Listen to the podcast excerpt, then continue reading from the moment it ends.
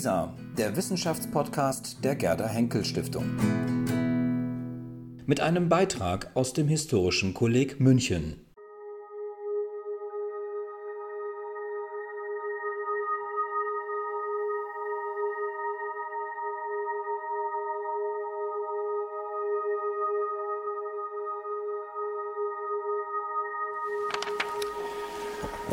Meine sehr geehrten Damen und Herren, ich freue mich, Sie begrüßen zu dürfen zu unserer heutigen äh, Veranstaltung, einer Buchvorstellung, die aber kombiniert ist mit äh, einer wichtigen Fragestellung. Äh, Konservatismus heute ist eine wichtige Frage und wir sind uns natürlich auch immer bewusst, dass wir historische Selbstvergewisserungen auch für solche Themen brauchen. Also insofern ist es nicht nur eine Buchvorstellung, sondern eben auch eine Diskussion.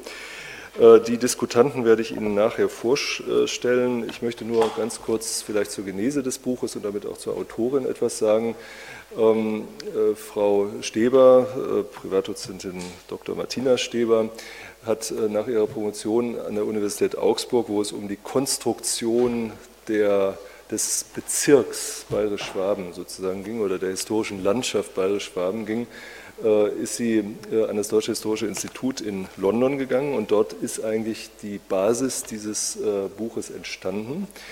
Und sie ist dann nach den klassischen fünf Jahren DHI London nach München gekommen, hatte dann Deswegen sind wir auch hier heute, hatte ein Stipendium als Förderstipendiatin des Historischen Kollegs, wo sie die Arbeit, ich glaube, fast fertig geschrieben hat und äh, sich dann im Jahr darauf äh, mit der Arbeit hier an der Universität München habilitiert hat. Äh, Frau Steber ist über dieses Buch zu einer äh, profunden Kennerin, Expertin für britische Geschichte im 20. Jahrhundert geworden, ganz allgemein, aber natürlich vor allem auch für die Geschichte des Konservatismus. Und zwar nicht nur in Großbritannien, sondern insbesondere auch in der Bundesrepublik. Das ist eine vergleichende Studie äh, und auch durch andere äh, Arbeiten äh, in der Hinsicht ausgewiesen. Sie ist gegenwärtig Lehrstuhlvertreterin an der Universität Konstanz, ist also aus Konstanz heute hierher gekommen, aber das werden Sie nachher sehen, es ist nicht der weiteste Weg von allen Beteiligten, den sie auf sich genommen hat. Also ein, glaube ich, äh, wichtiges, interessantes Buch mit einem wichtigen und interessanten Thema, über das wir äh, dann nachher diskutieren werden. Der Abend wird äh, folgendermaßen verlaufen. Frau Steber wird zunächst ein, eine Einführung geben in ihr Buch von ungefähr knapp 15 Minuten.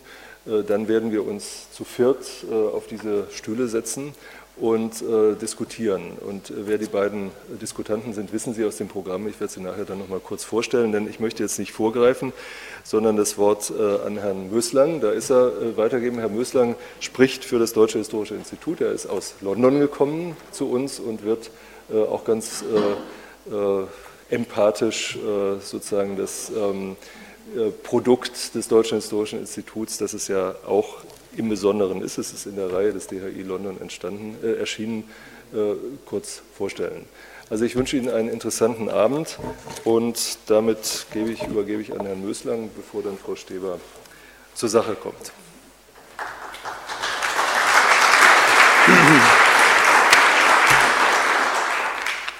Ja, vielen Dank, lieber Herr Wirsching, liebe Martina, sehr geehrte Damen und Herren.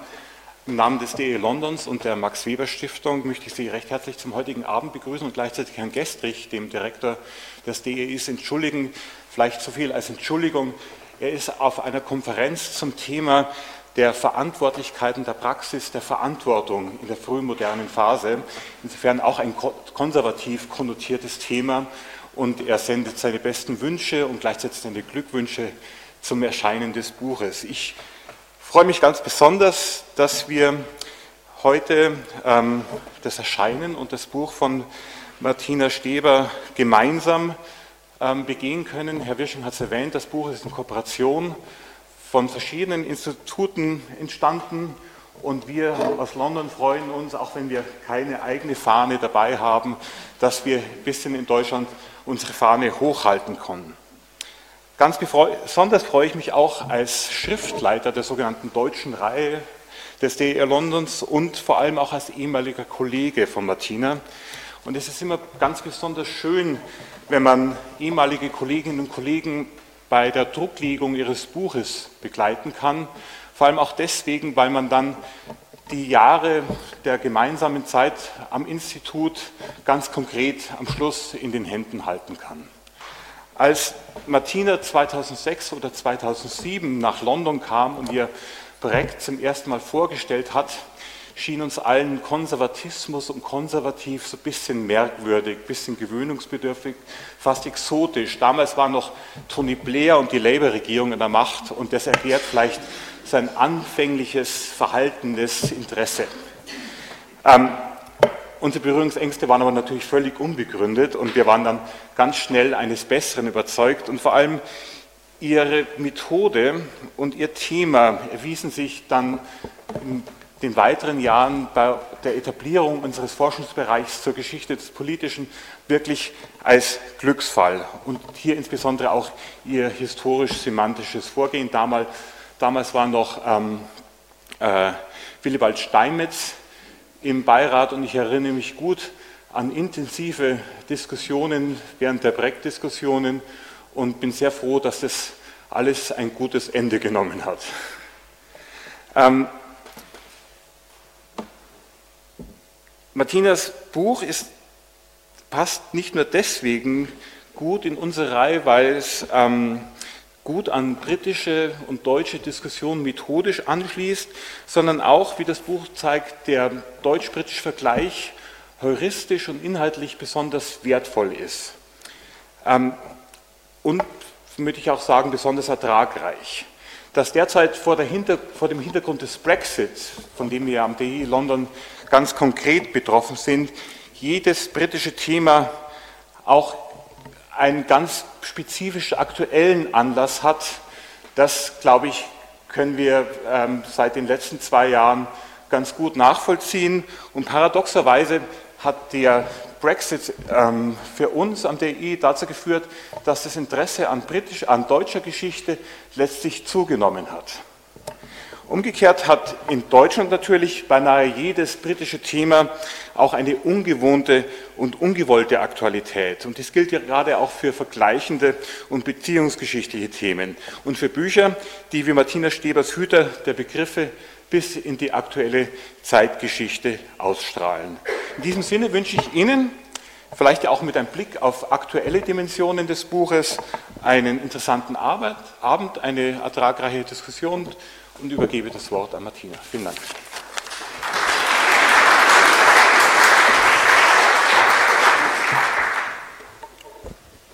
Lieber Herr Wirsching, lieber Markus, vielen herzlichen Dank für die freundlichen Worte. Meine sehr geehrten Damen und Herren, ähm, ich bin überwältigt von der Resonanz ähm, und danke sehr herzlich fürs Kommen.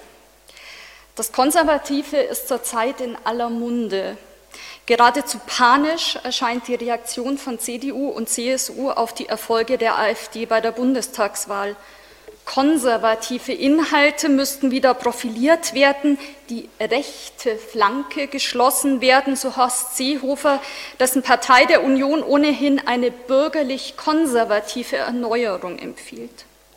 Die Rechtspopulisten wiederum rühmen sich dem konservativen, endlich wieder eine Stimme gegeben zu haben. Die identitäre Bewegung indes sieht sich als Speerspitze einer konservativen Revolution und orientiert sich ganz bewusst an den Rechtsintellektuellen der Weimarer Republik. So omnipräsent der Ruf nach und die Berufung auf, das Konservative derzeit sind, so unklar bleibt, was die Propheten des Konservativen denn nun tatsächlich darunter verstehen. Die Kritik an Multikulturalismus, sexueller Gleichstellung und dem Abschied vom traditionellen Familienbild, Laptop und Lederhose, die Errettung des christlichen Abendlandes, eine Huldigung an Volk und Nation. Was mag konservativ bedeuten im 21. Jahrhundert? Die kakophonische Suche nach dem Konservativen, die wir gerade mitverfolgen, ist kein so ganz neues Phänomen. Vielmehr durchzieht diese Suche nach der Gestalt des Konservatismus in der Demokratie die Geschichte der Bundesrepublik. Zu bestimmten Zeiten deutlich vernehmbarer, dann wieder nur als leises Hintergrundrauschen des politischen Diskurses. Die Frage, Was eine konservative Haltung in der Gegenwart bedeuten mag, wird dabei nicht nur in der Bundesrepublik diskutiert. Die britischen Konservativen, die sich nach der Brexit-Entscheidung in einer desolaten Verfassung befinden, diskutieren erhitzt über die Grundlagen ihres Selbstverständnisses. Wenn der britische Konservatismus von einem kontinentalen Standpunkt aus oftmals als gefestigte Doktrin wahrgenommen wird und die britische Conservative Party als ihr manifester Ausdruck, dann ist das eine Täuschung. Was ist eigentlich konservativ? Diese Frage wird seit der Formierung des modernen konservativen Denkens im frühen 19. Jahrhundert gestellt und die Suche nach einer Antwort darauf bündelt gleichsam die Geschichte des modernen Konservatismus. Mein Buch, das ich Ihnen heute vorstellen darf, verfolgt diese Suche nach dem Konservativen vom Ende des Zweiten Weltkriegs bis in die frühen 1980er Jahre. Sie war niemals eindeutig, ganz genuin konfliktär und niemals abgeschlossen, auch wenn sich manche Politstrategen genau das wünschten.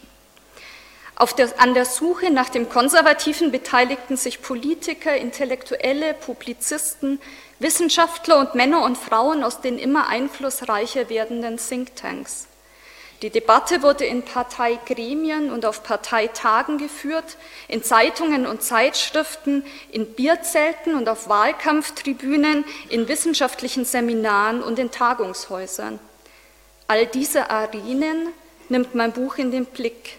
Es konzentriert sich auf den Konservatismusbegriff, auf die Bedeutungen, die ihm zugeschrieben wurden, auf die Kontexte, in denen er verortet wurde und auf die Begriffe, die ihm Gestalt verliehen. So legt das Buch gleichsam durch die Lupe des Konservatismusbegriffs die politischen Sprachen des Konservativen frei. Die Hüter der Begriffe erzählt die Geschichte des Konservatismus in Großbritannien und der Bundesrepublik als Teil einer europäischen Suche nach dem Konservativen nach totalitärer Zeit als sich die jungen Demokratien festigten, die Logiken des Kalten Krieges antikommunistische Verbindungen schufen und gesellschaftliche Liberalisierung, Bildungsexpansion und Wohlstandsmehrung vertraute Welten in Frage stellten. Besonders in den 60er und 70er Jahren sahen sich Konservative in beiden Ländern herausgefordert. Allenthalben schien die Linke auf dem Siegeszug zu sein. In den frühen 70er Jahren glaubten Konservative hier wie dort eine linke Revolution zu gewärtigen, die geradewegs in den totalitären Sozialismus münden würde. Die Angst vor dem Ende der Demokratie griff um sich. Am schwersten wog, dass die Linke die Konservativen vermeintlich sprachlos machte, ihnen die Begriffe der politischen Sprache durch gezielte Sprachpolitik entzog, wie Kurt Biedenkopf bekannterweise auf dem Bundesparteitag der CDU 1973 behauptete. Verloren die Konservativen ihre Sprache, so verloren sie allerdings nicht nur die Möglichkeit, den politischen Diskurs zu beeinflussen, sie verloren ihr Ureigenstes. Denn allein die Sprache gab und gibt dem Konservatismus Halt und Gestalt.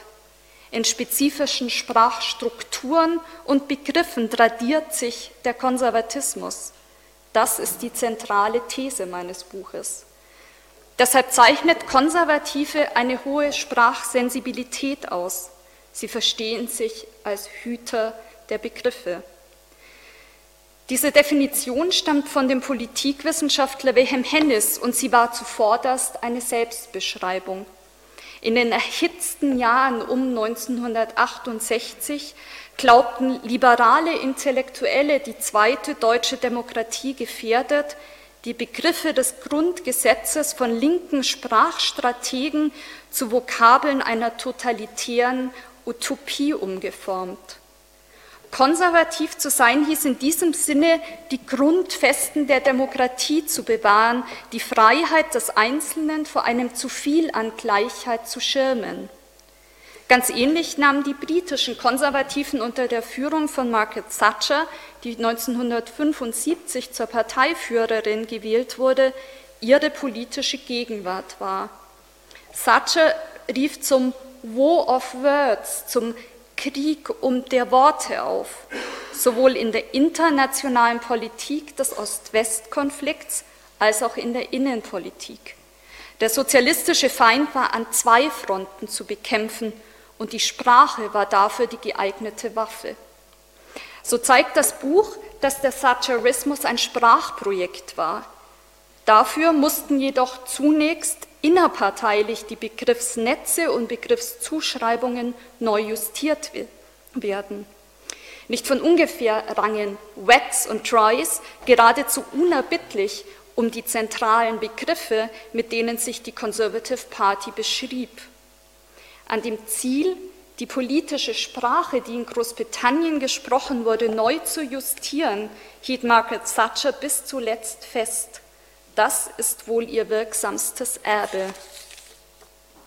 Die Ergebnisse meiner Studie nun in 15 Minuten erschöpfend vorzustellen, wird mir nicht gelingen.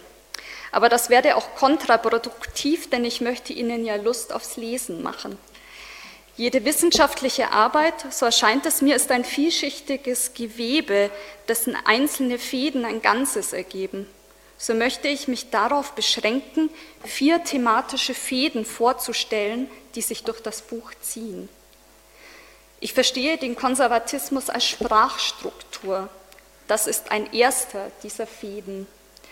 Dabei gibt einerseits eine eigentümliche Grammatik den politischen Sprachen des Konservativen ihre unverwechselbare Gestalt. Der Politikwissenschaftler Michael Frieden, an dessen Theorie politischer Ideologie ich mich orientiere, spricht von einer charakteristischen Morphologie. Vier Strukturprinzipien prägen diese morphologische Struktur des Konservativen. Erstens das Prinzip der Zeitlichkeit. Vergangenheit, Gegenwart und Zukunft werden in der konservativen Sprache verkettet, temporale Kontinuität hergestellt. Sicherlich liegt das Bewahren am Grunde konservativen Denkens, nur im Bewahren allein geht es nicht auf. Das Bewahren im konservativen Sinne ist auf Gegenwart und Zukunft hin ausgerichtet. Zweitens das Prinzip des Ausgleichs und der Synthese. Scheinbar Gegensätzliches wird verbunden, die Mitte und das Maß gesucht. Im Übrigen zwei Grundbegriffe konservativer Sprache. Drittens das Prinzip der Repetition und Aktualisierung, mit dem typische Begriffe in der Wiederholung immer wieder neu Wert erhalten. Es entspricht dem konservativen Grundsatz des Bewahrens, des Hütens der Begriffe. Viertens das Prinzip der Gegensatzbildung, das Begriffe in Opposition zu denen des politischen Gegners setzt. Es rührt aus der Abwehrhaltung gegenüber einem zu viel Erneuerung und gleichzeitig aus der Frontstellung gegenüber liberalem und linkem Denken. Neben diesen morphologischen Prinzipien machen andererseits spezifische Begriffe und Begriffsnetze die konservative Sprache aus. Würde ich Sie fragen, was Sie mit dem Konservativen assoziieren, so traue ich mich zu wetten, dass Sie genau jene Begriffe nennen würden. Werte, Familie, Heimat, Nation, Staat, Marktwirtschaft, Verantwortung, Freiheit, Ordnung und so weiter. Das Zusammenspiel von morphologischen Prinzipien und Begriffen gibt dem Konservatismus sowohl Stabilität über die Zeiten hinweg als es auch eine hohe Flexibilität ermöglicht. Dieses Modell des Konservativen als Sprachstruktur hat meines Erachtens vor allem zwei Vorteile. Zum Ersten vermeidet es, den Konservatismus als Auflistung von ewig gültigen Wahrheiten zu definieren, die, wie das bislang in der Forschung üblich ist. Eine solche Definition bleibt nämlich in den Selbstbeschreibungen von Konservativen gefangen. Die für eine historische Analyse notwendige Distanz ist auf diese Weise schwer zu gewinnen. Zum Zweiten kann dieses Modell helfen, die mitunter verwirrende Anpassungsfähigkeit des Konservatismus besser zu verstehen. Der Konservatismus sei eine ausschließlich reaktive Ideologie, so lautet eine verbreitete These. Fühlten sich Konservative durch modernisierende Ideologen, Ideologien herausgefordert, würden sie in Abwehrstellung gehen und sich so neu erfinden. Damit hätte der Konservatismus allerdings nur einen Kern, am Alten festzuhalten. Das allerdings verkürzt konservatives Denken und Handeln und kann Elemente historischer Kontinuität und Stabilität nicht erklären.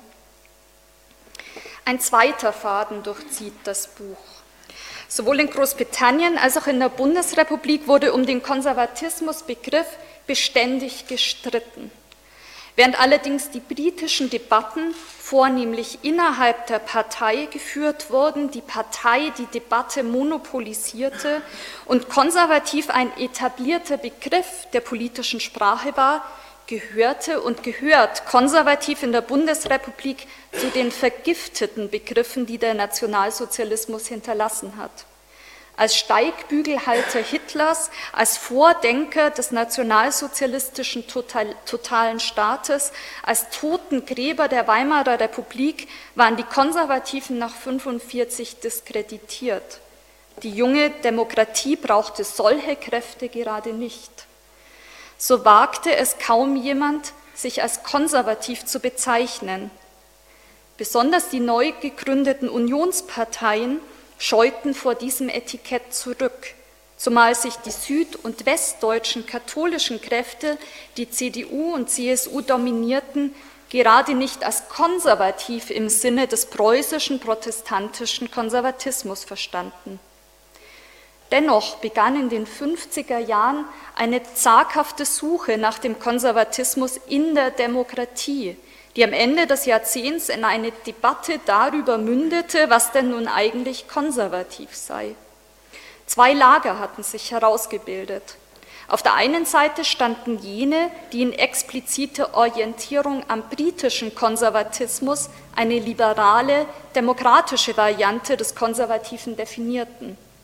Auf der anderen Seite stand eine Gruppe Intellektueller, die in Anknüpfung an den Weimarer Rechtsintellektualismus konservativ als Etikett für die antiliberale, antidemokratische und autoritäre Bewegung der neuen Rechten reklamierte. Armin Mohler war ihr intellektueller Kopf. Bis in die Gegenwart prägen diese beiden Varianten des Konservatismusbegriffs die politische Sprache der Bundesrepublik. Daher rührt die Uneindeutigkeit des Begriffs gegenüber der liberalen Demokratie. Nach 68 wurden diese beiden Varianten ausformuliert. Von liberalen Intellektuellen und innerhalb der Unionsparteien die demokratische Variante, von den Netzwerkern der neuen Rechten die antidemokratische Variante. Den Konservatismusbegriff, das gab Mohler ganz offen zu, hängten sie sich als täuschendes Mäntelchen um. Denn um eine organische Entwicklung Folgend dem Prinzip kontinuierlicher Zeitlichkeit ging es ihnen gerade nicht. Sie wollten die Revolution, die neue Werte schuf, die dann zu bewahren waren. In diesem Denken wurzelt die AfD. Die beständige rechte Umarmung des Konservatismusbegriffs machte es den Unionsparteien schwer, diesen als positiven Selbstbeschreibungsbegriff zu verwenden. Und die SPD gab ihr Bestes, um konservativ mit rechts zu identifizieren und zudem konservativ gegen progressiv in Stellung zu bringen. Die Debatten um das Selbstverständnis von CDU und CSU, die die 70er Jahre durchzogen, entsprangen dabei neuen gesellschaftlichen Wirklichkeiten.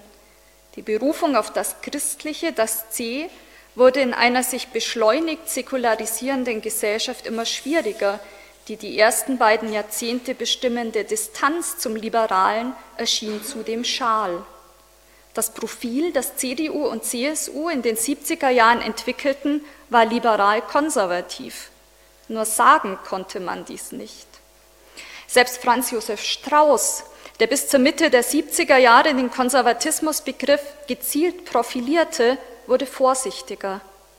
Konservativ war ein stacheliges Wort, so brachten Hans-Leo Baumanns und Wolfgang Bergsdorf 1971 dieses Dilemma in ein eingängiges Bild. Stattdessen wich die Union auf den Begriff der Mitte aus.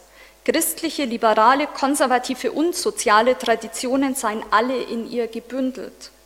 Über dieses wenig profilscharfe Ragout wunderten sich Beobachter wie Herbert Riel-Heise dann auch. Solche begrifflichen Kalamitäten belasten die Union bis heute.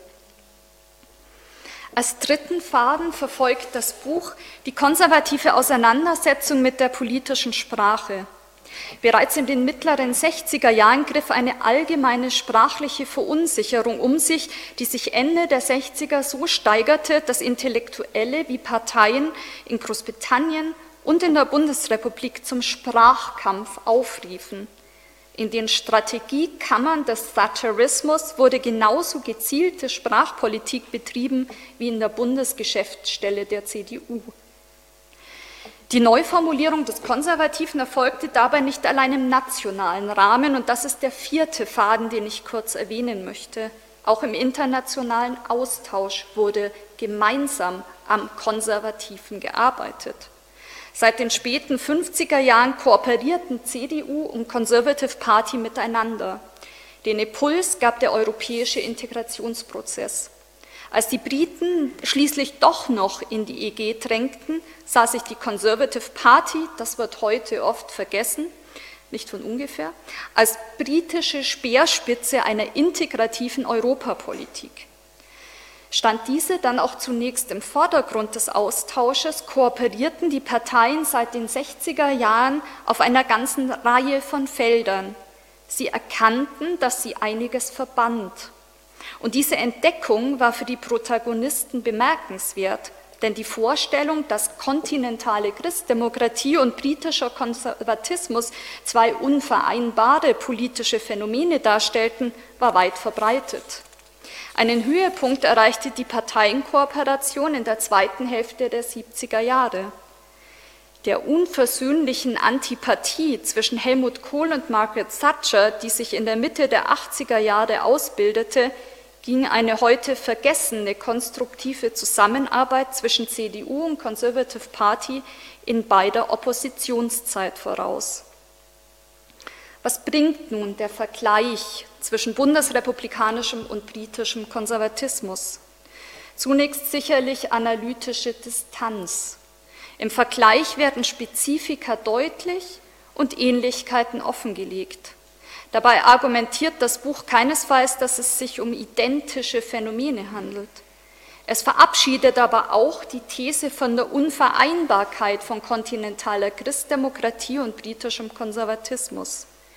Diese mag für die 50er Jahre noch Geltung besitzen, für die Jahrzehnte seit den 60ern ist sie indes in Frage zu stellen.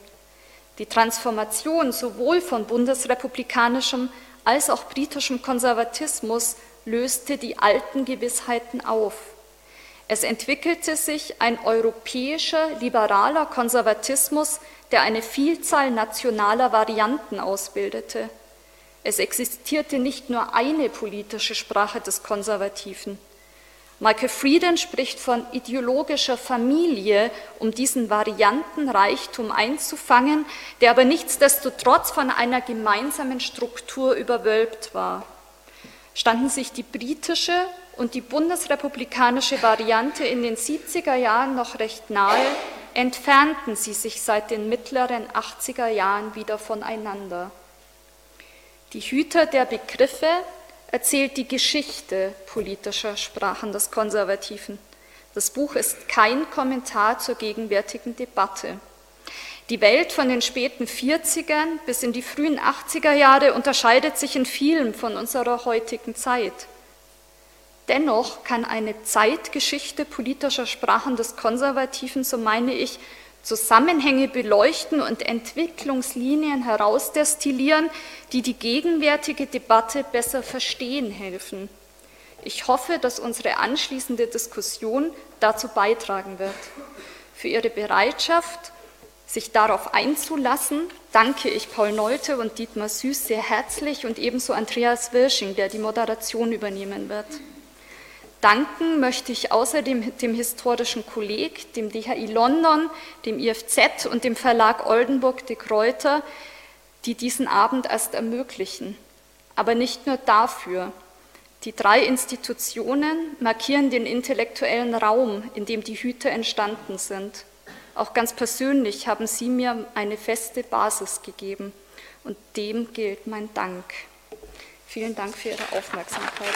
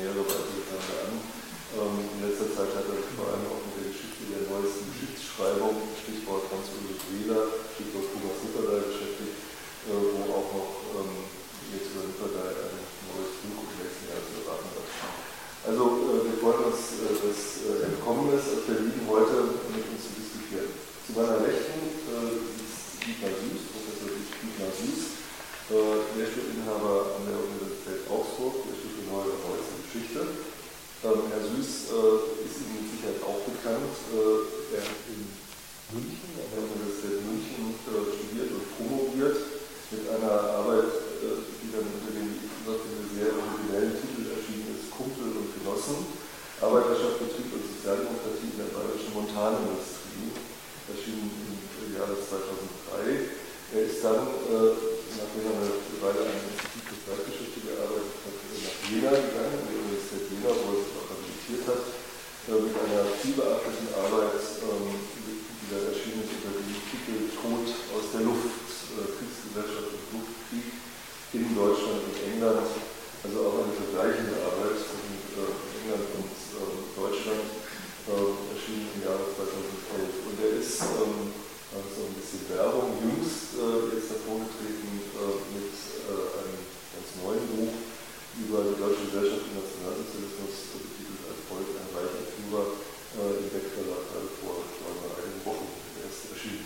Also äh, Herr Süß ist ein, sowohl ein prononcierter Historiker des Nationalsozialismus aus der Nachkriegszeit, und Sie können sich denken, wie wir diese Themen äh, nehmen, äh, die da behandelt sind, das ist mit dem Thema Konservatismus äh, der viele Brückenschlagen ist. Äh, das, ich könnte noch stundenlang weiter über weiterhin sprechen, aber das werde ich jetzt nicht tun, denn wir wollen ja in die Diskussion äh, treten. Und wir haben jetzt gar nicht abgesprochen, weil ich würde vielleicht vorschlagen, Paul, äh, dass du anfängst. Äh, wir gehen alphabetisch vor sozusagen und wir würden ein fünfminütiges Statement ein bisschen kommentieren, das was Frau Schüler gesagt hat. Danach Herr Süß und dann machen wir eine Diskussion. Bitte schön. Ja, vielen Dank. Ich freue mich zunächst einmal sehr, dass ich hier sein kann, an dieser Buchvorstellung, an diesem Ort mitwirken kann. Nicht zuletzt deshalb, weil ich mit Martina Steber gemeinsam hier das Jahr am historischen Kolleg 2012-13 verbracht habe und äh, diesem Ort deshalb verbunden bin und äh, auch das Werden der Hüter der Begriffe ein Stück weit mitverfolgt habe. Es ist, äh, obwohl Frau Steber gerade davon gesprochen hat, dass es kein Kommentar zur politischen Situation ist, doch auch ein sehr äh, aktuelles und wichtiges Buch und äh, wie aktuell und wichtig diese Debatten über die Deutungshoheit äh, äh, Begriffe konservativ und Konservatismus ist. Das haben wir alle, haben Sie auch in den letzten Wochen nach der Bundestagswahl besonders in den Zeitungen, in den Medien mitverfolgen können. Äh, äh, Martina Steber hat schon Horst Seehofer erwähnt. Ich habe hier einen Artikel aus der FAZ mitgebracht von Jens Spahn, haben Sie vielleicht auch schon mal gehört. Das ist vielleicht der nächste Vorsitzende einer außerhalb Bayerns noch nicht ganz unbedeutenden Partei. Und äh, in diesem Artikel Jamaika eine Chance zum Aufbruch äh, entwirft er eine Skizze eines ja, neuen, zeitgemäßen Konservatismus, den es zu entwickeln gelte. Und äh, ich werde das jetzt hier nicht referieren, aber da sind so viele Begriffe drin. Da ist eine Sprache des Konservativen entwickelt, sind auch Zeithorizonte, Zukunftsentwürfe. Auch darum geht es in dem Buch ja ganz stark. Was sind eigentlich die, die Zeithorizonte? Der, der Konservatismus lebt nicht nur in der Vergangenheit, sondern hat auch Zukunftsentwürfe. Auch darum geht es in diesem Text von Jens Spahn. Also man versteht so etwas viel besser, wenn man äh, die äh, Studie von Martina Steber gelesen hat. Und äh, das ist zwar etwas mühsam, 500 Seiten zu lesen, um hier diesen Artikel über den fremden Federn zu verstehen, aber es sei Ihnen trotzdem empfohlen. Ich möchte drei Bemerkungen äh, kurz machen zum Einstieg in die Diskussion, die nicht nur an dem Buch ansetzen, sondern auch versuchen, ein bisschen ein paar Bälle über den Konservatismus und das Konservativ ins Rollen zu bringen. Erstens, man fragt sich ja häufig, ist das ein Begriff äh, oder ist das überhaupt eine Begriffsopposition, ein Begriffsdenken, das sich überholt hat? Äh, äh, Lechts und Rings, das kann man leicht verwechseln hat schon Ernst Jandl gesagt. Also links und rechts, gibt es das überhaupt noch? Ist das nicht längst schon ineinander geflossen? Ich würde meinen, es ist eine Kategorie, eine Achse der politischen Sprache und der politischen Ideologien, könnte man vielleicht auch sagen, die durchaus auch heute noch ihren Sinn hat. Äh, rechts und links und ich würde schon auch ein Stück weit sagen, aber können wir vielleicht auch darüber diskutieren, dass das auch mit der Benennung konservativ und progressiv da eine, naja, eine gewisse Korrespondenz gibt, sagen wir mal äh, vorsichtig. Äh, konservativ ist nicht zufällig rechts, auch wenn es manche gibt, die sich wie Norbert Blüm, glaube ich, gerade in einem jüngsten Buch sich als linke Konservative gerne bezeichnen und diese Achsen auch ein bisschen absichtlich in Verwirrung bringen. Nur ist es heute nicht mehr die einzige Achse. Andere Achsen der Deutung sind äh, dazugekommen, äh, neben der Achse, die auch schon seit dem 18. und 19. Jahrhundert eine wichtige Rolle spielt, äh, zwischen Markt, Marktliberalismus, Stichwort Thatcher, einerseits und Staatsgläubigkeit andererseits, Etatismus, das war in Deutsch Land sehr lange spezifisch konservativ, das Etatistische. Äh, neben dieser zweiten Achse ist es vor allen Dingen eine dritte, die zwischen, ja, ich würde sagen, zwischen den kulturellen Optimisten, die optimistisch in die Zukunft schauen, und den kulturellen Pessimisten. Ja, Sie können die Bevölkerung, die politischen Lager heute sehr gut so einteilen, dass Sie sagen, wer blickt eigentlich mit Vertrauen in die Zukunft? Das sind äh, mehr die Leute bei der CDU als bei der AfD und äh, wer blickt mit tiefer Verdüsterung in die Zukunft. Und das gibt es auf der Linken ebenso wie im neuen rechten Populismus. Zweitens, was sind die Unterschiede seit den 70er Jahren, die Unterschiede zwischen den 70er Jahren und heute? Nur einige, zwei Eindrücke mit Blick auf Deutschland. Ähm, ich bin zwar gerade ein Jahr in Oxford gewesen, aber ich habe das Land immer noch nicht richtig verstanden und halte mich da äh, zurück. In Deutschland ist nach meinem Eindruck, und das ist ja auch etwas, was das Buch in den Ansätzen beschreibt, die scharfe ideologische Zuspitzung, die Polarisierung, die das Buch, auch die Thesen des Buches ein Stück weit trägt. Diese Zuspitzung der 70er bis in die frühen mittleren 80er Jahre, die ist doch ein ganzes Stück weit verloren gegangen. Die Zeit der Kampfanzüge, der Kampfmentalität, in der Rote und Schwarze einander nicht äh, über den Weg trauten. Die Sozis können nicht mit Geld umgehen, die Schwarzen sind Faschisten. Das ist ein bisschen vorbei. Äh, es gibt verschiedene Gründe dafür. Die Wiedervereinigung ist ein wesentlicher Faktor der Übergang in die Berliner Republik, in ein gemeinsam letztlich von beiden Volksparteien getragenes Reformprogramm, Stichwort Agenda 2010 zur Erneuerung äh, des Landes und schließlich auch überhaupt der Übergang in eine Mentalität, in ein politisches Klima, das viel stärker von Konsens als von Polarisierung bestimmt ist. Und gegen dieses Konsensklima äh, erleben wir nun gerade auch den, den Aufbruch, den Aufschrei eines neuen äh, rechten Populismus, der sich in Dissens dazu äh, setzen will. Drittens schließlich die sprachliche Ebene, der politische Streit um Begriffe. Äh, dieser Ansatz von Martina Steber, dieser Ansatz auf die Deutung des Konservatismus ist ganz wichtig, denn er macht ja deutlich, dass der Konservatismus oft gar nicht in erster Linie Programm ist. Und das sagt man ihm ja dann auch häufig nach. Er ist ja ideologisch flexibel, er passt sich an die Gegebenheiten an, an seine Umweltbedingungen, möglicherweise stärker als die Linken äh, das tun. Der Konservatismus äh, lebt in einer Sprache, die äh, die Begriffe hütet, aber möglicherweise gar nicht so sehr das politische Arsenal in der Sache.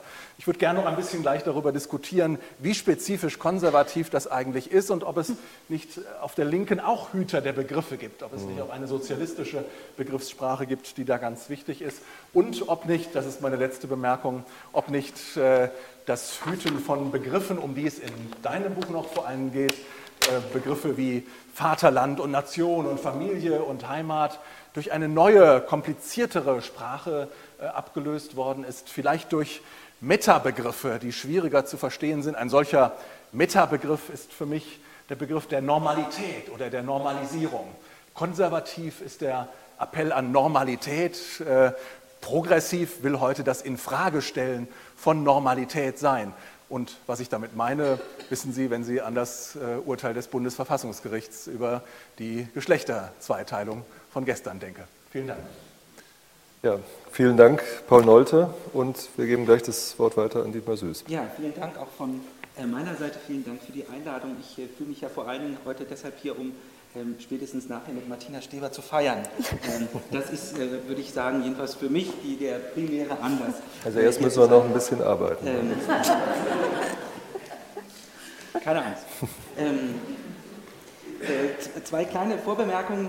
Ähm, ich, äh, würd, ähm, ich, kann dem Verlag nur gratulieren äh, dass er so dieses, diese ganz perfide Strategie der Farbgebung gewählt hat, nämlich die Hüter der Begriffe und in Blutrot unterlegt, ich zeige es nur noch mal hin, und ähm, dann Kohl und Thatcher auf das Cover. Das gibt dem Buch ja doch eine ganz eigene, auch bildliche Sprache, über die wir vielleicht auch noch mal mhm. sprechen können. Und, äh, zweite Vorbemerkung, als jemand, der aus Augsburg äh, kommt, habe ich mich ähm, über ein Detail, neben den vielen klugen Bemerkungen, über ein Detail in dem Buch ganz besonders gefreut, nämlich ähm, ähm, über den Hinweis, dass es ein Augsburger Stadtrat war, der beim legendären äh, CSU-Landesparteitag äh, 1968 Franz Josef Strauß dazwischen grätschte mit, dem, äh, mit Blick auf die Diskussion darüber, wie das nun ist, konservativ sein sei an der Spitze des Fortschritts zu marschieren. Und da war es ein Augsburger CSU-Stadtrat, Herr Mayberger, der auch darauf entgegnete, ja, ja, das mag schon so sein, aber so ganz stimmt es auch wieder nicht, Herr Philologe. Ähm, denn im Christlichen, im Kern unserer Partei steckt ja auch das Revolutionäre. Mhm. Das würde man sich sicher auch beim nächsten CSU-Parteitag vorstellen können, dass diese Debatte mit äh, einiger Macht ausbrechen wird. Äh, ich bin ähm, bei dem Stichwort christlich, bei dem ersten Punkt, der mir wichtig äh, war bei der Lektüre und der mir bei der Debatte über das, was nun konservativ ist, vermutlich werden wir das am Ende des Abends auch noch nicht so ganz genau wissen, weil ähm, äh, die Definition dessen ja so gerade der Kernpunkt deines, äh, des Buches ist. Mir äh, scheint, dass gerade die Frage nach der Rolle der, der, der Konfession und insbesondere auch der Prägekraft der Union und des Konservativen durch insbesondere die äh, katholische Soziallehre einer der ganz zentralen, wenn man so will, auch Sollbruchstellen des Katholischseins in der Bundesrepublik zu sein scheint. Und wenn wir darüber nachdenken, ähm, wo denn seit den 1970er Jahren oder in den 80er Jahren die Brüche zu finden sind, was sich vielleicht auch im Konservativsein seitdem verändert hat, dass Jens Spahn solche, wie ich selber finde, kühnen Artikel äh, schreibt, dann scheint das, ist es aus meiner Sicht sehr viel auch mit dem Verlust dieser sozialkatholischen Tradition innerhalb der Union aus meiner Sicht dazu tun zu haben. Das heißt also, diese, wenn man so will, konfessionell-katholische Prägung ganz bestimmter, auch naturrechtlich ähm, äh, markierter Begriffe im Nachdenken über das Konservativsein, äh, der Verlust gerade dieser Position, das wäre aus meiner Sicht ein doch ganz äh, wichtiges Kennzeichen, Kennzeichen ähm, des, des, zumindest deutschen Konservatismus. Und wenn wir nach Großbritannien schauen, da beginnt diese, wie du das ja auch selber gezeigt hast, diese Debatte, also dieser, wenn man so will, auch diese Abkopplung deutlich früher. Ähm, also, wenn man so will, also die, die, die, die religiöse Dimension des, des Konservativen. Ähm, wenn man beispielsweise auch in einen der, ich glaube, einer der Autoren, Andreas Röder ist auch mit äh, dabei, einen, in, die, ähm, äh, in einen der vielen Sammelbände, die in den letzten Jahren und des Nachdenkens darüber äh, ja erschienen sind, ich glaube, es ist von 2009, da hat auch noch Alexander Gauland in diesem Band, den Hans Zedmeier herausgegeben hat, mitbeschrieben, dann merkt man, wie ist jedenfalls so meine Lektüre gewesen, wie, wie wenig da schon zu diesem Zeitpunkt dass sozusagen diese katholische Dimension der Union ähm, eine Rolle spielt. Das ist jedenfalls meine äh, Lesart gewesen. Vielleicht können wir darüber sprechen. Das Zweite, was mir bei der Lektüre ähm, gut gefallen hat, was ich spannend fand und worüber ich gerne auch noch mehr nachdenken würde, das sind alle Fragen, die mit, den, mit, der, mit der mit dem Punkt Macht- und Herrschaftsverhältnisse eigentlich zu, zu tun hat. Also, ähm, über was sprechen wir eigentlich, oder über was spricht eigentlich, ähm, äh, sprechen Konservative, wenn sie über das Bewahren sprechen, wenn es um ähm, Traditionen geht, um Heimat, um Nation. Ähm, ich fand es ganz bemerkenswert, wie wenig eigentlich sozusagen in diesen Debatten ganz explizit gemacht wird, dass es also äh, um Macht- und Herrschaftsfragen geht, die in vielerlei Hinsicht verklausuliert werden und die natürlich Teil auch der Debatte auch um Herrschaftsverhältnisse in dieser Bundesrepublik sind. Also ähm, das Verhältnis auch zur, zur, deutschen Wirtschaft und auch zu anderen Bereichen. Also die Frage, wie hältst du es mit dem Kapitalismus? Ähm, das wäre aus meiner Sicht auch eine, eine, Dimension, über die wir nachdenken können, denn das scheint mir doch, wenn wir über ähm, die vorhandenen oder nicht mehr vorhandenen Unterschiede zwischen links und rechts nachdenken, immer noch eine zentrale Frage zu sein, also der, der Steuerung des Marktes. Ähm, und da gibt es ja auch im, im Konservativen ganz unterschiedliche Antworten.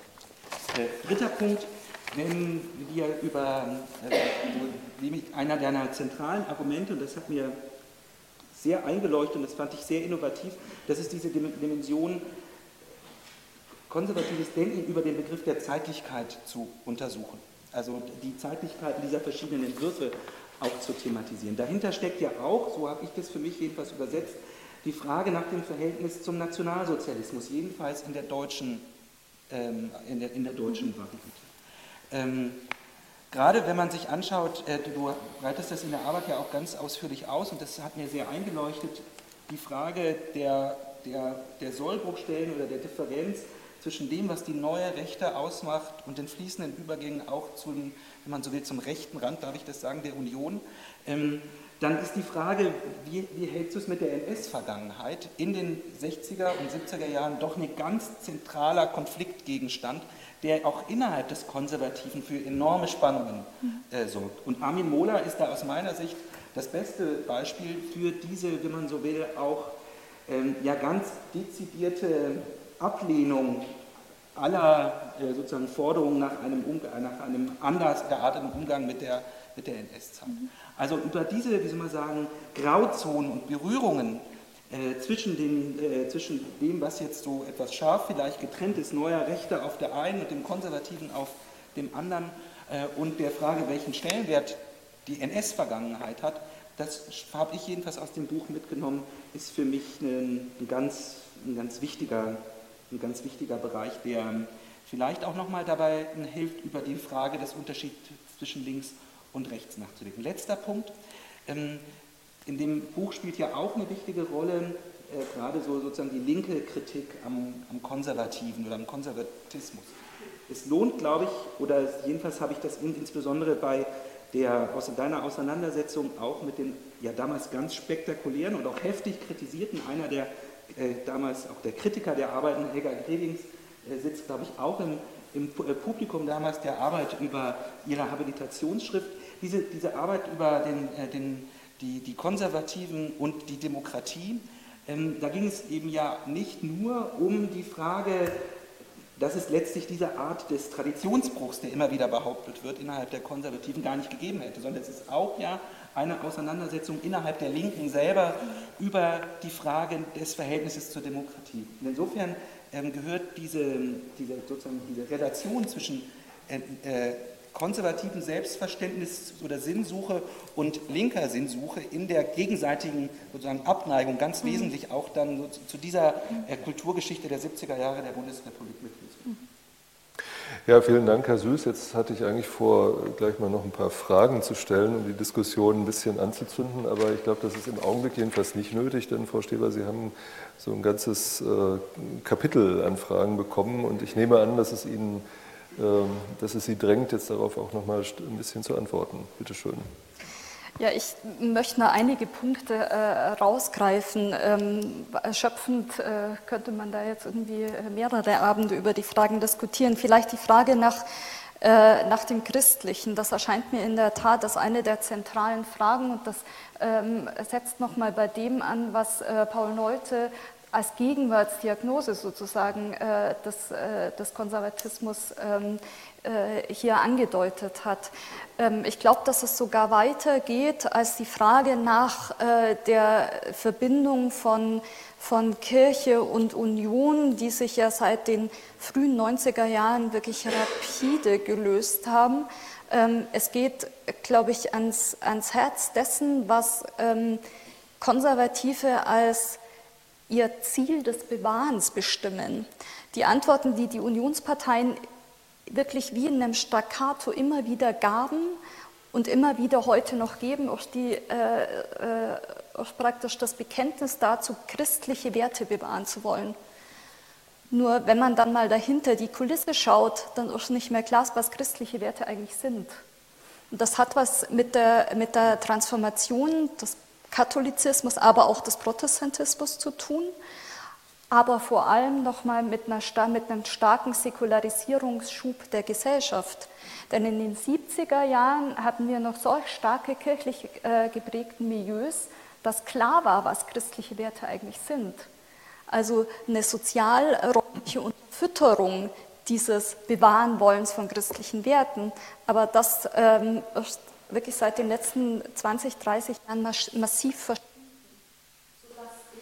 Legitimationskrise und die Begründungskrise des Konservatismus und damit auch der Union ganz stark aus diesem Verschwinden äh, dessen, was man eigentlich bewahren möchte. Und ich habe nicht den Eindruck, dass die eigentlich wissen, was sie bewahren möchten. Und deshalb ist die Flanke offen, die Flanke auch für eine neue Rechte und für einen Rechtspopulismus, der ganz klar definiert, wir wollen Nation bewahren, wir wollen Heimat bewahren, aber der Heimatbegriff, der in der CDU, von der CSU schon wieder stark, aber in der CDU zumindest nicht mehr positiv konnotiert und mit Inhalt gefüllt war. Das heißt, es sind, es sind, das sind ganz große Flanken da und äh, das, äh, glaube ich, ist eine der Grundkrisen der Union. Ähm, dazu kommt, dass äh, der Konservatismus sich in der Bundesrepublik vor allem im Vergleich zu Groß Großbritannien immer sehr stark über das Christliche definiert hat und auf das Christliche baute, auf christliche Semantiken baute. Ähm, und diese, ähm, es gibt aber natürlich Alternativen, den Konservatismus zu definieren. Es muss nicht unbedingt christlich sein und das macht äh, der britische Konservatismus ähm, äh, viel, viel stärker. Und ich habe den Eindruck, dass in Deutschland so, ein, so, ein, so, eine Suche danach zurzeit im Gange ist, wie denn der Konservatismus eine Basis bekommen kann, die sozusagen nicht christlich fundiert ist. Also das wäre jetzt so eine, die erste These zu der Frage zum Christlichen. Ja, bleiben wir vielleicht mal da stehen. Soll man da stehen bleiben? Äh, christlich okay. und konservativ, das ist, glaube ich, ein ganz essentielles Begriffspaar, ja. über das man sprechen muss. Das ist ja auch, wenn ich das kurz dazwischen flechten darf, ja auch mit einer der Gründe gewesen, warum in der Entstehungsphase der Arbeit es gar nicht so ganz klar war, wie gut man britischen Konservatismus ja. mit deutschem Konservatismus, der, wie Sie vorhin auch mit Recht gesagt haben, im Grunde ein kontaminierter Begriff äh, war, zumindest lange Zeit nach 1945, vergleichen kann. Also das ist nämlich gar nicht so selbstverständlich, ja. gerade von der Begrifflichkeit her, äh, sodass wir da, glaube ich, einen Augenblick schon nochmal äh, darüber sprechen sollten. Paul, du, dir liegt ja, es auf der Zunge. Ist natürlich eine sehr spannende und eine zentrale Frage.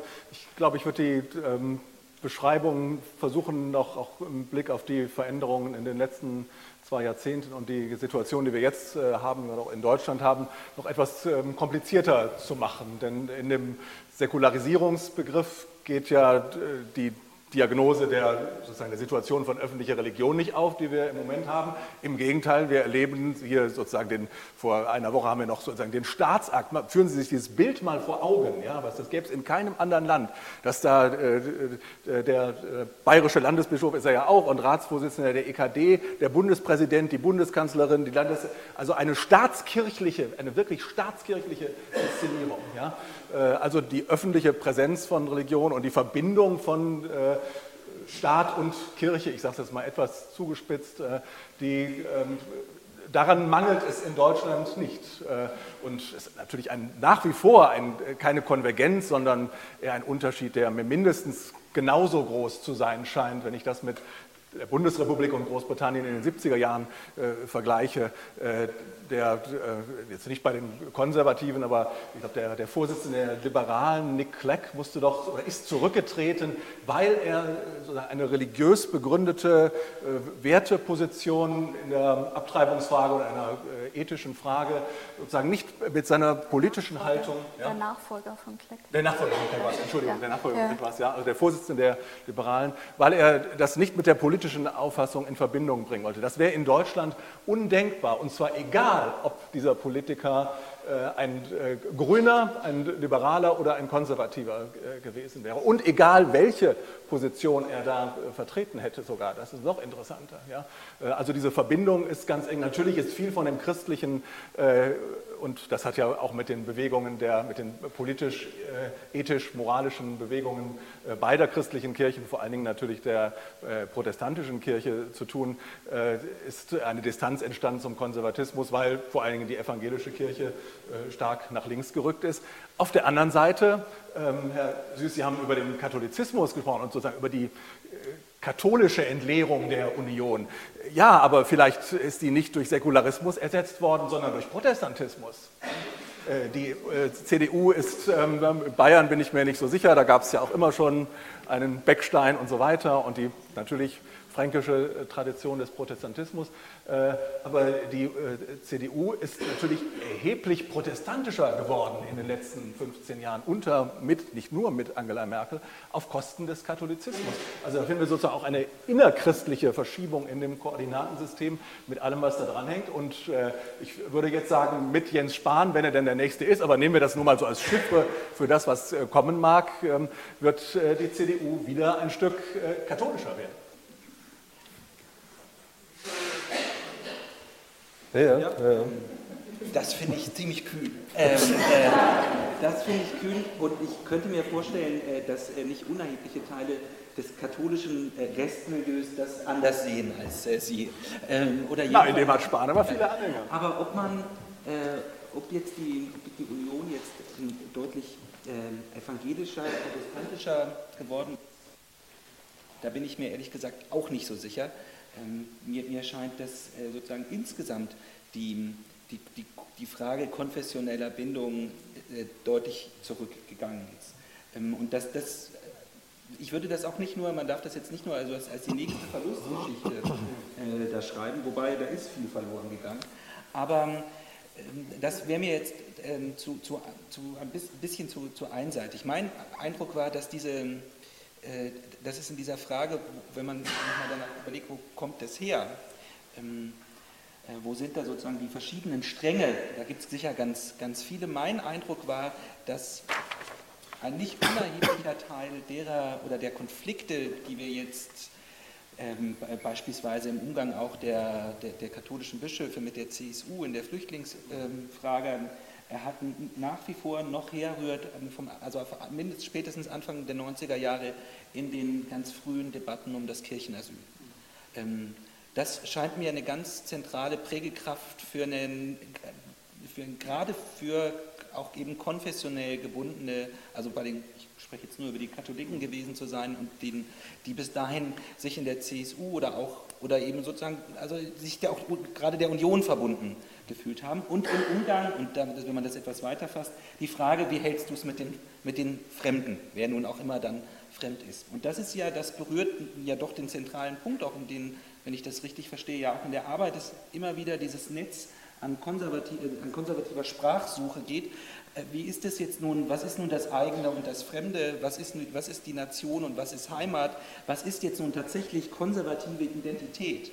Ähm, wenn, wenn, also unsere Diagnose richtig äh, wäre, dass die, dass die Union mit dem, mit dem C so ihre Schwierigkeiten hat, ähm, warum wird äh, im Gegenzug äh, die, das, ähm, in den Debatten das christliche Abendland und der Untergang gleichsam beständig wiederkehrend beschworen? Also das scheint mir jedenfalls nicht so ganz eindeutig zu sein. Ich würde das gerne nochmal mit einer Spezifizierung verbinden wollen, jetzt auch in historischer, zeithistorischer Sicht. Ähm, Sie haben das ja in Ihrem einführenden Vortrag vorhin auch gesagt, das ist im Buch auch drin, aber ich würde es gerne nochmal nachfragen. Gibt es nicht in der Bundesrepublik sozusagen zwei sich fast ausschließende konservative Stränge nach 1945? Der eine, Sie hatten es gesagt, orientiert sich am britischen Modell sozusagen und äh, ist dann auch liberal, wird ein liberaler Konservatismus, der nach 1945 alles andere als dominant ist, sondern eigentlich noch sehr stark konkurriert mit dem, was Sie den autoritären äh, Konservatismus genannt haben, der sehr stark im 19. Jahrhundert äh, äh, wurzelt, der auch generationsgeschichtlich, glaube ich, letztlich aus den 1890er bis in die 1960er Jahre auch dingfest zu machen ist, was die Akteure betrifft, der dann aber an Deutungskraft äh, verliert, schon in den 50er, aber dann vor allem in den 60er Jahren.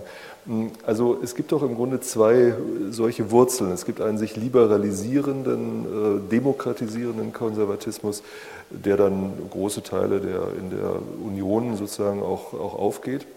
Und es gibt diesen autoritäreren Strang, der heute, und man wird heute fragen müssen, ob diese beiden Stränge nicht sich wieder oppositionell äh, entgegenstehen, nachdem äh, Armin Mohler ist genannt worden, die neue Rechte ja lange Zeit keine so besonders dominante Rolle gespielt hat in der Öffentlichkeit, in der weiteren Öffentlichkeit.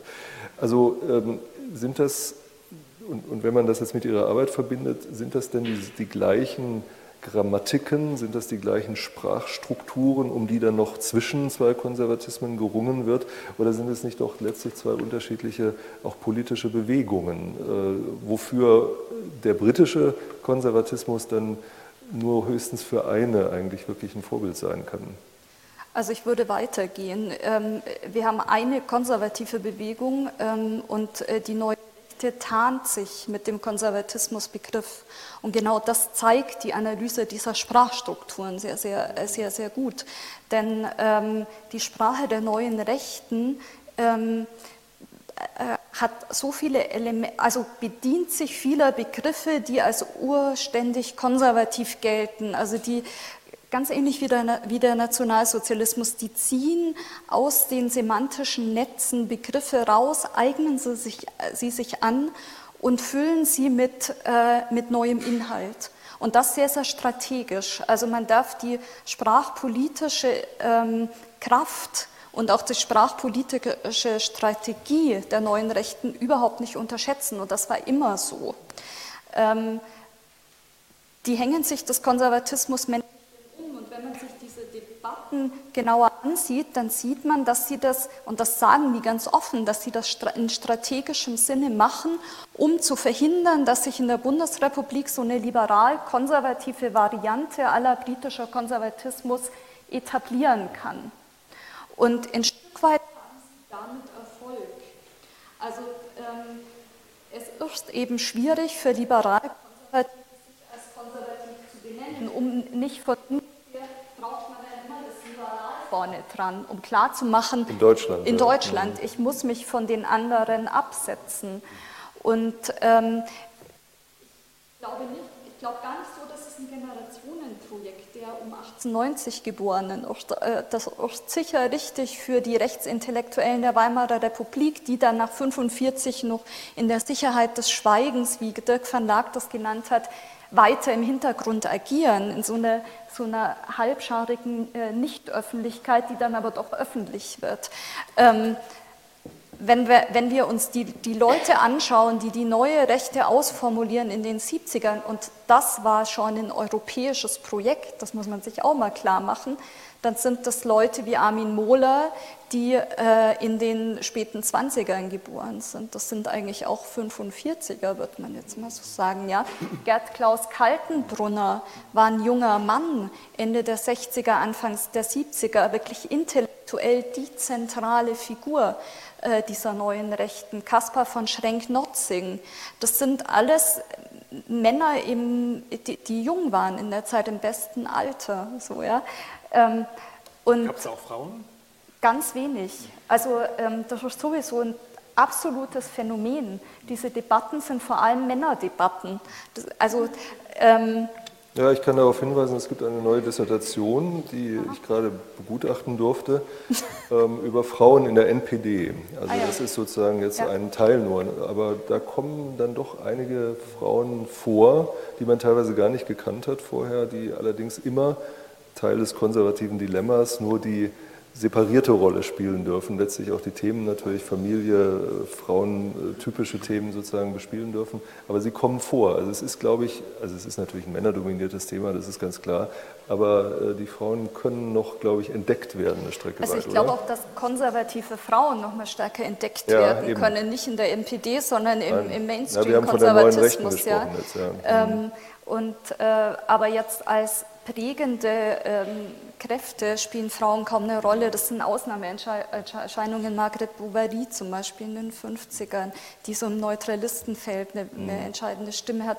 Margaret Thatcher, die es als Frau an die Spitze dieser total männerdominierten Partei schafft und das aber nur in einer Zeit, in der sich die Männer völlig paralysieren gegenseitig und die Partei in einer großen Krise steckt. Und da gibt es durchaus äh, äh, Parallelen zu Angela Merkel und ihrem Aufstieg und die ihr Frausein auch nicht profiliert.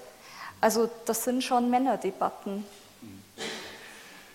Ich weiß nicht, ob die Übergänge nicht doch etwas fluider sind, als äh, du es jetzt gerade dargestellt hast, als es vielleicht auch ein Stück weit in deinem Buch erscheint. Ähm, also äh, in den 70er Jahren war das nach meinem Eindruck, ja, da gab es natürlich diese Antagonismen und auch diese Strenge und äh, äh doch auch Übergangssituationen, auch in den äh, berühmten Debatten über die Tendenzwende, über das, was konservativ oder neokonservativ ist, wo äh, es diese feinsäuberliche Unterscheidung äh, zwischen den gestalten. Na gut, manchmal sind die schon ganz schön abseitig, die du da auch gerade genannt hast, Schrenk-Notzing und Kaltenbrunner und so weiter einerseits und den, den Lübbes und Marquardt und so weiter nicht so gab. Und äh, wobei man ja auch äh, nicht vergessen darf, dass diese, die intellektuellen Vordenker des äh, Liberalkonservatismus, von dem gerade die Rede war, auch keineswegs äh, immer mit der, das weißt du natürlich auch sehr gut, dass sie keineswegs äh, immer mit der CDU und schon gar nicht dann mit Helmut Kohl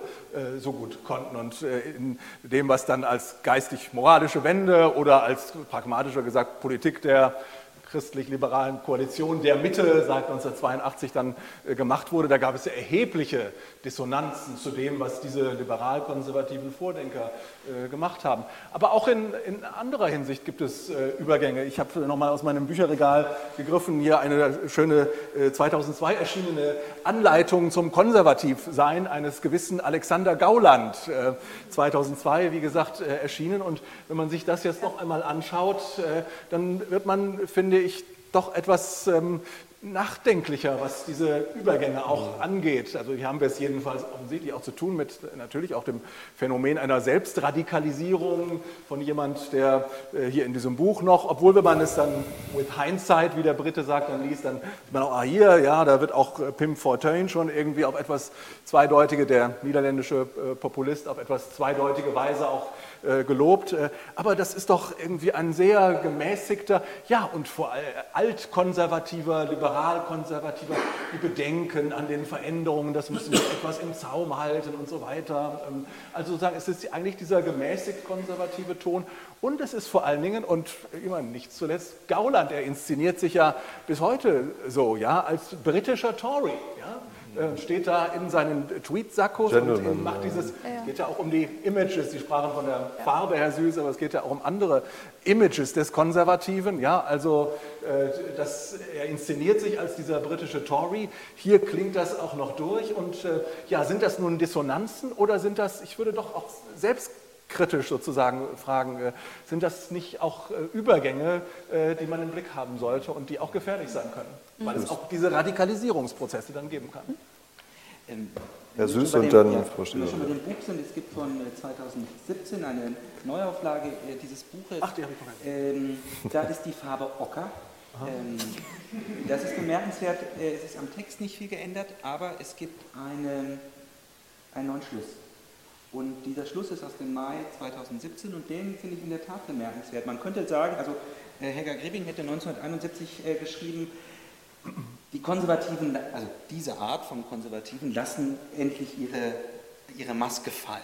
Und da finden Sie sozusagen den ganzen, äh, die, die ganze Diktion von äh, gegen Migranten, die Union als der Sündenpool, ähm, vor, viel zu fortschrittsfeindlich, viel zu schwulenfreundlich, das ist ein Wort, das in dem Buch so im Original drin steht, und sozusagen diese ganze Art von Rhetorik. Also diese, dieses Nachwort hat ähm, hat es in vielerlei Hinsicht und man merkt, ähm, wie die Dinge da neu zusammengestellt und neu zusammengedacht werden. Aber in einer deutlich radikaleren Variante, als wenn man sich diese Gauland-Sachen, ja, die, ja, die ja das ja in den 80er und 90er Jahren auch schon gemacht hat, so im Vergleich anschaut. Aber das heißt noch Anleitung zum Konservativsein oder ja. jetzt Anleitung Nein. zur Treibjagd auf die Demokratie? Anleitung zum Konservativsein mit einem mhm. neuen Nachwort versehen. Okay, Frau Stöber, Sie werden uns jetzt die Übergänge erklären. ähm, ich möchte nicht so verstanden werden, dass ich diese Graubereiche, dass es die nicht gegeben hätte. Die hat es auch in den 60er Jahren äh, stark gegeben und äh, in München hatten wir hier ein Zentrum dieser, äh, dieser praktisch ähm, Foren, in dem äh, die äh, sozusagen liberaleren Konservativen und diese Rechten sich treffen konnten und Franz Josef Strauß hat diese Foren organisiert. Ähm, in den 80er Jahren äh, spielt Weikertsheim eine ganz wichtige mhm. Rolle, ähm, Institut für Staatspolitik. Also da, diese, die Siemens Stiftung München war hier immer so ein Hotspot dieser Verbindungen und dieser Übergänge, aber dennoch kategorial finde ich es wichtig, klarzumachen, wo denn die Unterschiede sind. Natürlich im Bewusstsein, dass es Mischungsverhältnisse und Übergänge und so weiter gibt. Und was Gauland angeht, ähm, ich glaube, es täte Not, sich dessen Entwicklung genauer anzuschauen. Der sitzt natürlich in Hessen ähm, in den 80er Jahren und oft in diesen, diesen Mischungsräumen ständig präsent. Aber ich habe den Eindruck, dass ähm, im ersten Jahrzehnt des 21. Jahrhunderts seit dieser Anleitung zum Konservativsein da nochmal eine starke Radikalisierung stattfindet. Und dann würde ich gern zurückkommen, und das lässt sich gut anknüpfen an diese Frage nach Macht und Herrschaft im Konservatismus und auch in konservativen Sprachstrukturen. Ähm, Macht und Herrschaft werden dann thematisiert, wenn es um Ungleichheit geht. Und ich glaube, man darf nicht vergessen, dass Ungleichheit ein ganz zentrales, Denk, ein zentraler Denk- und Grundbegriff des Konservatismus wird. Konservative, und das gilt auch für die, äh, für die katholische äh, Soziallehre, ähm, möchten keine Gesellschaft der Gleichen, weil man naturrechtlich davon ausgeht, dass jeder Mensch ähm, äh, eine Individualität hat und deshalb Ungleichheit sozusagen positiv gewendet als Vielfalt Teil von Gesellschaften ist. Und äh, an diese Idee der Ungleichheit knüpfen sich natürlich historisch ähm, äh, das Denken in Hierarchien an. Hierarchie spielt auch weiterhin, auch in den 70er Jahren, weiterhin im Konservatismus eine Rolle. Im Ordnungsbegriff hat man diese Ideen von Ungleichheit äh, äh, drin in, in äh, Debatten und in äh, der Hochschätzung von Elite. ähm, das verbindet sich dann mit Führersemantiken und so weiter. Also ähm, es wäre ähm, wär verfehlt, diese Ideen von Macht, von Herrschaft, von Herrschaftsverhältnissen, von Hierarchieverhältnissen aus dem Konservatismus rauszudenken. Und die in den unterschiedlichen Varianten konservativer Sprachen sind die aber in unterschiedlicher Art und Weise dann ähm, äh, konnotiert und äh, mit Bedeutung versehen. Würden Sie denn sagen, also ich würde da ja zustimmen, der Konservatismus, wenn man ihn historisch betrachtet, ist mit Sicherheit eine Bewegung, wo äh, jedes Individuum, aber auch Gruppen von Individuen ihren sozialen Ort haben und da auch eigentlich bleiben sollen. Das kann man mit Ungleichheit natürlich sehr gut begründen. Früher war es rechtliche Ungleichheit, heute ist es vielleicht äh, andere Formen von Ungleichheit.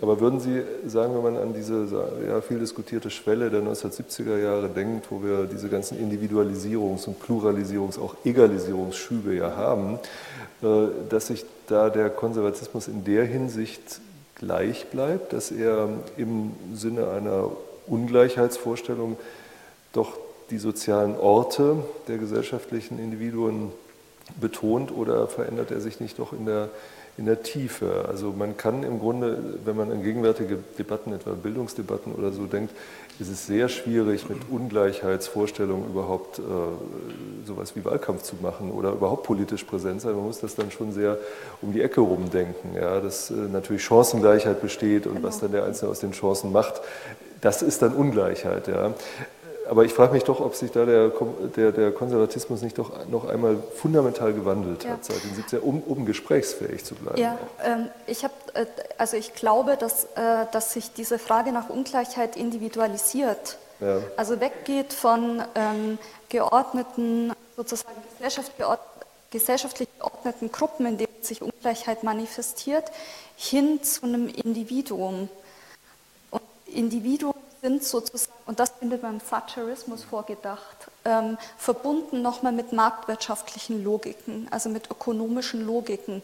Ähm, also jeder, ähm, sozusagen jedes Individuum ist ähm, anders als das, sein anderes Nebenindividuum sozusagen. Das kann man auch christlich dann denken.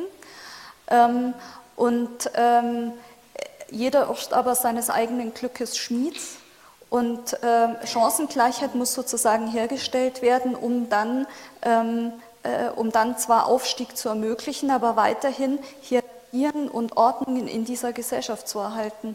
Also insofern individualisiert sich Wobei da die Grenze, also gerade wenn man Individualismus in den Mittelpunkt stellt, die Grenze zu einer irgendwie gearteten neuen Form, radikalen Form des Liberalismus, ob Sie ihn nun Neoliberalismus Klar. nennen wollen oder nicht, schwierig wird ja, zu definieren. Genau. Und das sieht man ja wunderbar im, im britischen Konservatismus. Ja. Also das, was da, was da über mehrere Jahrzehnte passiert, doch genau eine, eine, eine Überbetonung dieses Individuellen und nichts, du, und nichts von ungefähr kommt, dass äh, konservative Denker zurzeit ähm, in absoluten Umschwung, eine radikale Abkehr von dieser individualistischen Ideologie fordern. Äh, Philipp Blond zum Beispiel ja. mit einem Entwurf ja. des Red Toryism.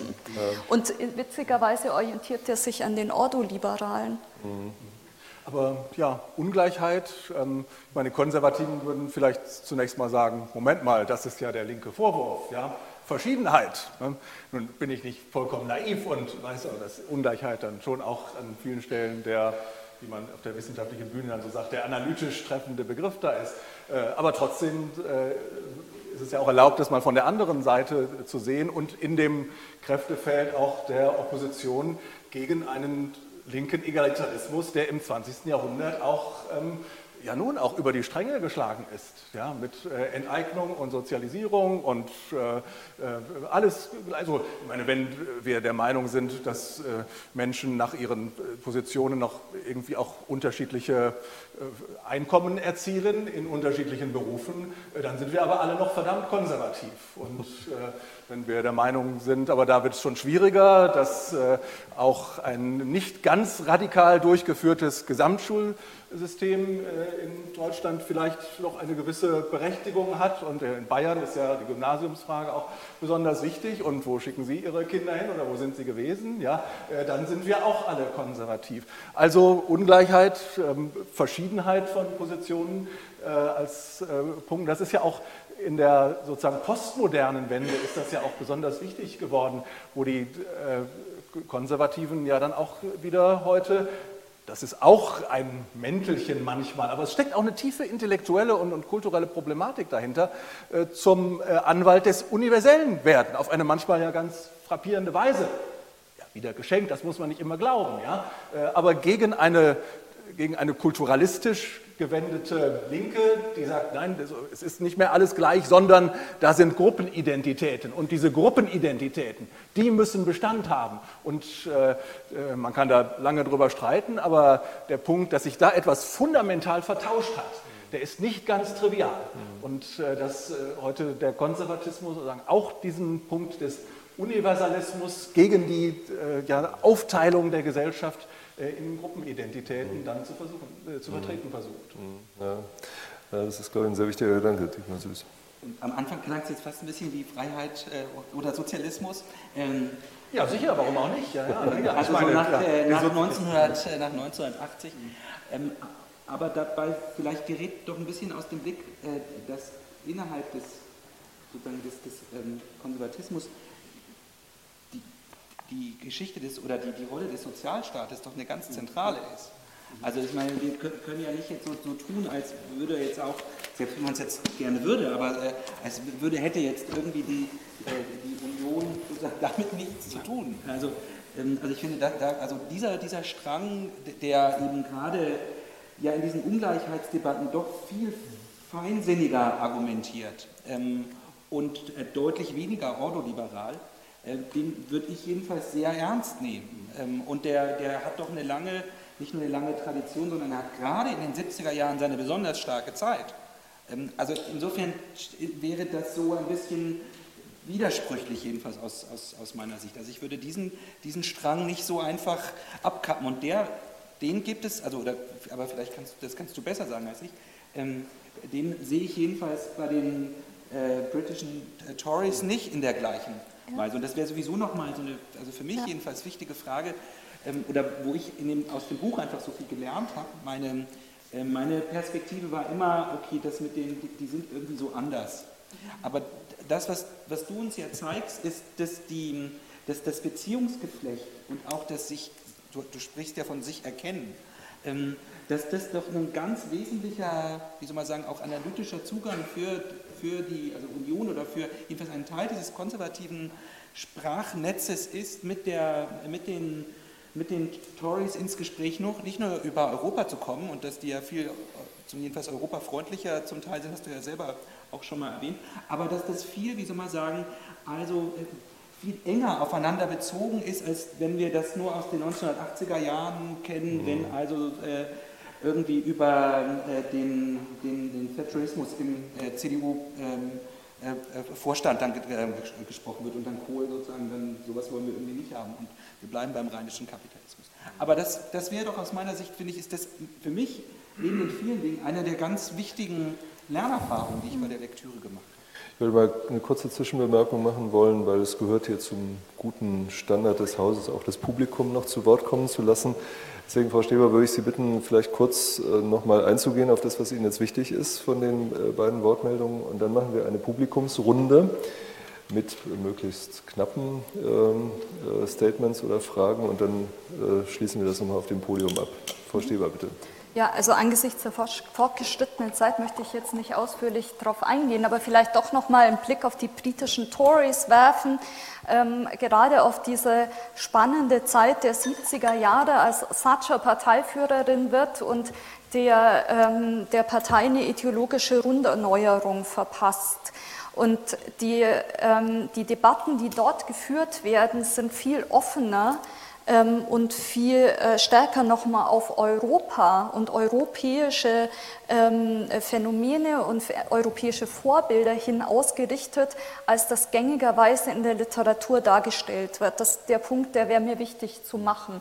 Der Thatcherismus wird sozusagen oft immer als reiner Neoliberalismus amerikanischer Prägung äh, dargestellt. Da gibt's, es gibt unzählige Studien zu Thinktanks und Thinktank-Netzwerken, Neoliberalen, der Mont Pelerin Society und so weiter, die natürlich die in, in der wirtschaftsliberalen Ideologie ähm, den Thatcherismus prägen, aber der Thatcherismus geht eben nicht im Wirtschaftsliberalismus auf und geht nicht im Neoliberalismus auf.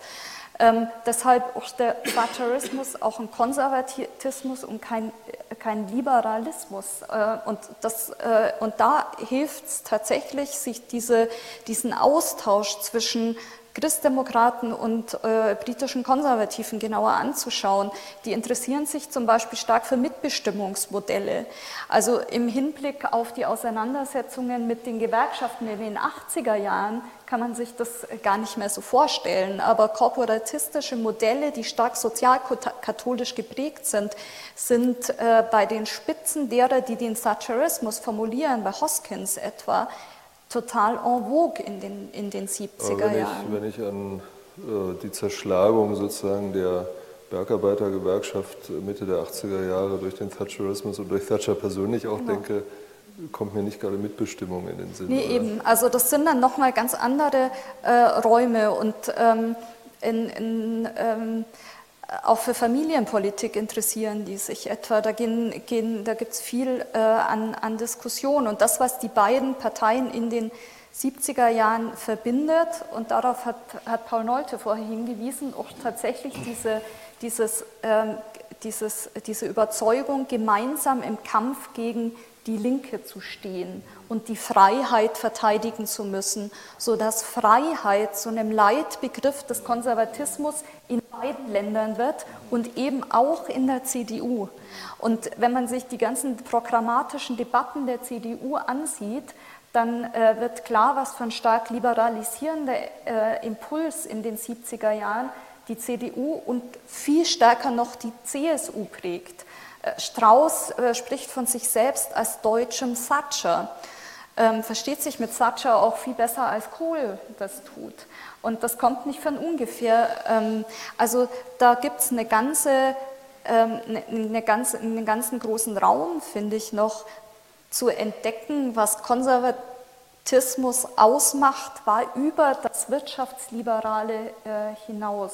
Und die Frage auch natürlich, warum sich im äh, britischen Konservatismus marktliberale Argumente und ähm, Begriffe viel stärker durchsetzen können als im deutschen Konservatismus. Und da versucht das Buch eine Antwort darauf zu geben. Ja, vielen Dank.